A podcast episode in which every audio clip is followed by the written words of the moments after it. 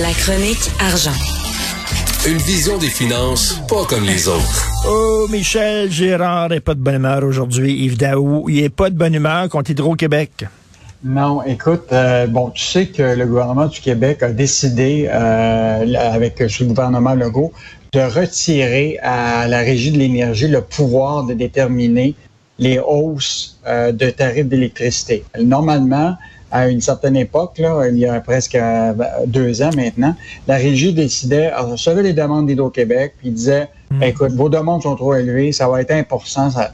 Maintenant, le gouvernement a décidé maintenant que c'est l'inflation qui va déterminer euh, le, tarif ou la hausse de l'électricité. Et là, le résultat, c'est que ça va, ça va nous coûter plus cher? Mais là, normalement, il est fixé, là, la loi, la nouvelle loi, là, fait en sorte qu'il détermine ça entre septembre 2021 et l'inflation est septembre 2022. Donc, euh, les chances que l'inflation va être autour de 5 à 6% là, sont très grandes. Écoute, ce matin, là, aux États-Unis, ça vient d'être annoncé, là, aux États-Unis, le taux d'inflation en février, c'est un record de 40 ans, c'est 8% Et là, je veux juste te dire, nous, on va connaître euh, celui de février au Canada le 16 mars prochain. Là. Puis tu vas voir, ça va être encore en hausse. Et donc, là, ce que Michel Girard dit là, au gouvernement Legault, ça, ça va être un enjeu électoral. Il va falloir qu'il revienne sur cette décision-là. Soit qu'il fixe un montant maximum d'augmentation, mettons, à 2% comme Michel Girard le, propose, ou il recule puis il dit, là, on remet euh, dans les mains de la Régie de l'énergie les demandes d'hausse d'électricité, puis que là, les dirigeants de Hydro-Québec devront défendre leur, euh, Écoute, euh, tu te rappelles récemment, là, les records de profit qu'a fait euh, Hydro-Québec, là, écoute, c'était historique. 3,6 ben milliards en 2021. Écoute, puis ils ont versé des dividendes incroyables euh, au gouvernement du Québec.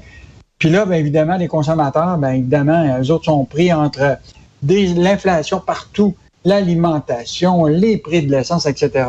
Puis là, on leur imposerait une hausse d'électricité à 5% Ça ne tient pas la route. Donc, ben Michel Gérard a, raison là, à dire à, François Legault, là, reculer là-dessus, 2% max, ou revenir puis demander à la Régie de l'énergie de déterminer le prix de l'électricité. Ben c'est ça. Il faudrait revenir en arrière, puis finalement, ce serait la régie qui déterminerait le prix plutôt que l'inflation, parce que là, l'inflation est galopante. Oui, puis là, puis là fait l'avantage de la régie de l'énergie à l'époque, Richard, c'était aussi, il écoutait les demandes, puis il regardait tous les états financiers de, de, Hydro-Québec, puis il disait, ben écoute, euh, vos, dépenses là, sont pas mal trop élevées, coupez là plutôt que d'augmenter. Et tu sais, une preuve de tout ça là, ce matin, là, c'est que là, la PDG d'Hydro-Québec, Sophie Brochu, puis son comité de direction, là, viennent de se donner un conseiller euh, spécifique, stratégique, du nom de Réal Laporte, qui avait déjà été là euh, à Hydro-Québec, qui a pris sa retraite. Et là, on le ramène puis on leur a demandé combien vous payez ce, ce personne-là et ils refusent de nous dire combien. Inacceptable, inacceptable, inacceptable. C'est le gouvernement, c'est une société d'État, c'est notre argent. On a, on a le droit de ça. Moi, je, je commence à être écœuré, là, parce qu'on nous a promis un gouvernement transparent. Et là, euh, on l'a vu là, concernant la décision euh, du deuxième couvre-feu. Finalement, ils se sont basés sur un avis euh, éthique, puis c'était cavardé complètement. On pouvait même pas lire ce qui se passait. Et là, si quelqu'un est payé par le gouvernement avec notre argent, puis on veut pas nous dire son salaire. Non, non, non, non. Puis là, c'était, l'affaire, c'est que c'était déterminé par la PDG elle-même. Et je te rappellerai la rémunération de Sophie Brochu, qui est la PDG elle gagne un salaire annuel de 580 000 annuel. Elle a un boni de 290 000 possible.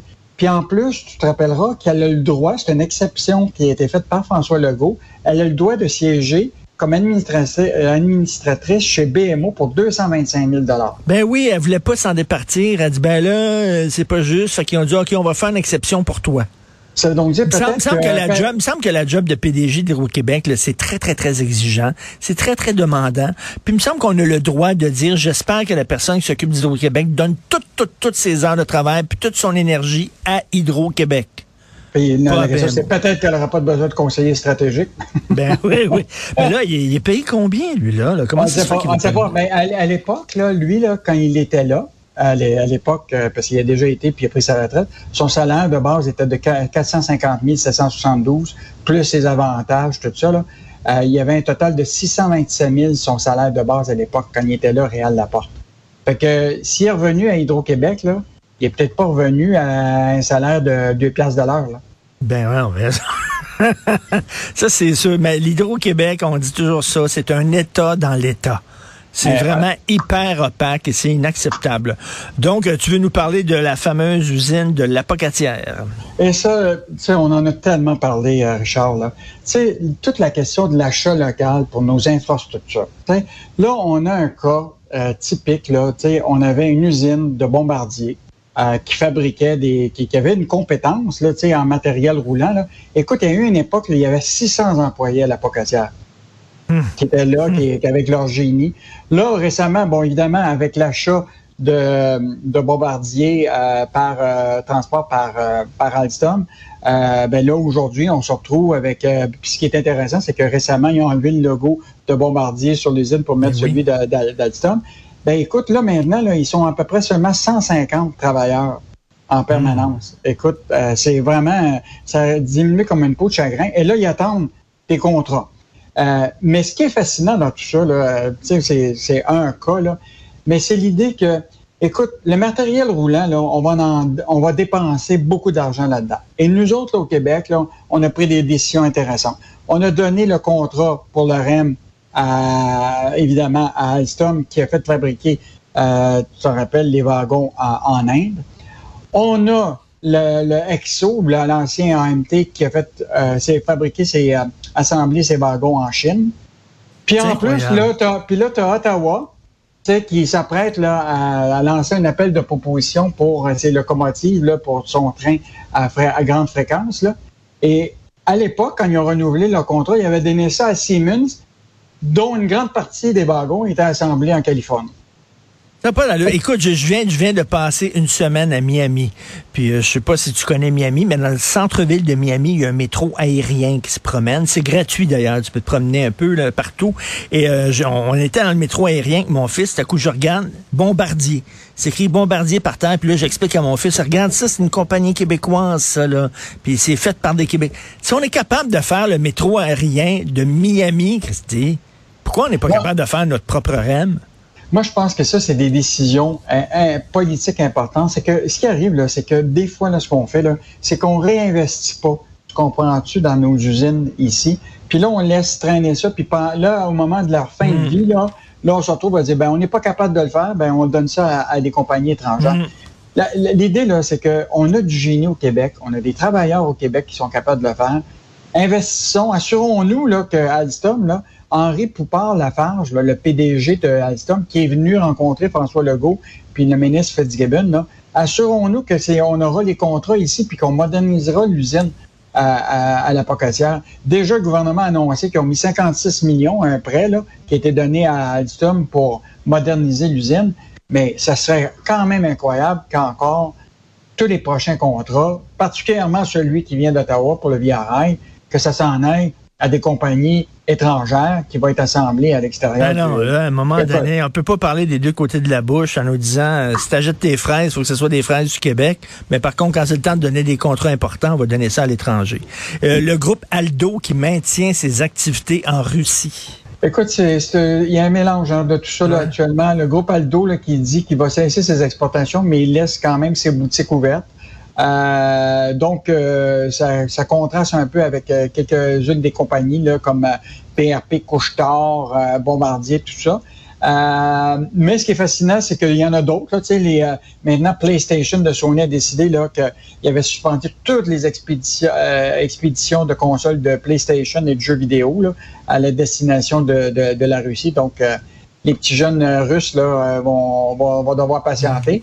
Euh, ils jouent déjà à la guerre de toute façon. Ben et l'autre affaire, c'est fini les Ferrari vers la Russie. Tu sais que les Russes sont très friands de produits de luxe. Donc Ferrari a décidé de, mettre fin à, l'exportation des, Ferrari vers vers la, Russie. Et en terminant, Richard, toujours dans, le cas de l'Ukraine, Washington a demandé aux pétrolières américaines de produire davantage, parce que là, avec l'embargo qu'ils ont fait actuellement, sur les produits, bon, même si c'est seulement 8 là, euh, qui recevaient d'importation de, de, pétrole russe, là, euh, ils ont demandé à la compagnie américaine de produire euh, davantage. C'est quand même fascinant, Richard. Je te dis, hier, le prix du brut du pétrole là, a baissé. Ah, Alors qu'on s'attendait à ce que... Écoute, c'est fou. La bourse était en hausse, en vert à la fin de la journée hier. Euh, écoute, des fois, c'est dur à comprendre. La bourse était en hausse. Oui. Alors que, ben, c'est pas, euh, pourtant, ça s'améliore pas partout en Ukraine. Là, au contraire, ils viennent de bombarder un hôpital pour enfants. c'est à n'y rien comprendre. Non, mais, mais, moi, je pense que évidemment, c'est assez, assez volatile, là. mais je pense que l'idée, c'est qu'il se disait, là, si demain matin, l'Union européenne avait fait la même chose que les États-Unis d'arrêter le l'importation en Russie, c'est toute l'économie européenne qui aurait été dans le trouble parce que, écoute, 40% de leur, de leur pétrole et de leur gaz vient de la Russie. Euh, écoute, toutes les usines ne marcheraient plus en Allemagne. Ben oui. Mais, mais écoute, je suis très. Oui, OK, il n'y aurait plus de McDo, il n'y aurait plus de PlayStation, il n'y aurait plus de Coca-Cola, mais c'est pas ça qui va faire arrêter Poutine. Poutine, il dirait pas je vais arrêter la guerre et je vais reculer parce que les Russes peuvent plus boire de Coca-Cola. Mais c'est correct qu'il le fasse, c'est correct, mais c'est plus de l'ordre du symbolique. Est-ce que ça va vraiment avoir un impact sur ce qui se passe en Europe? J'en doute très fort. Merci beaucoup Yves, on s'en parle demain. OK.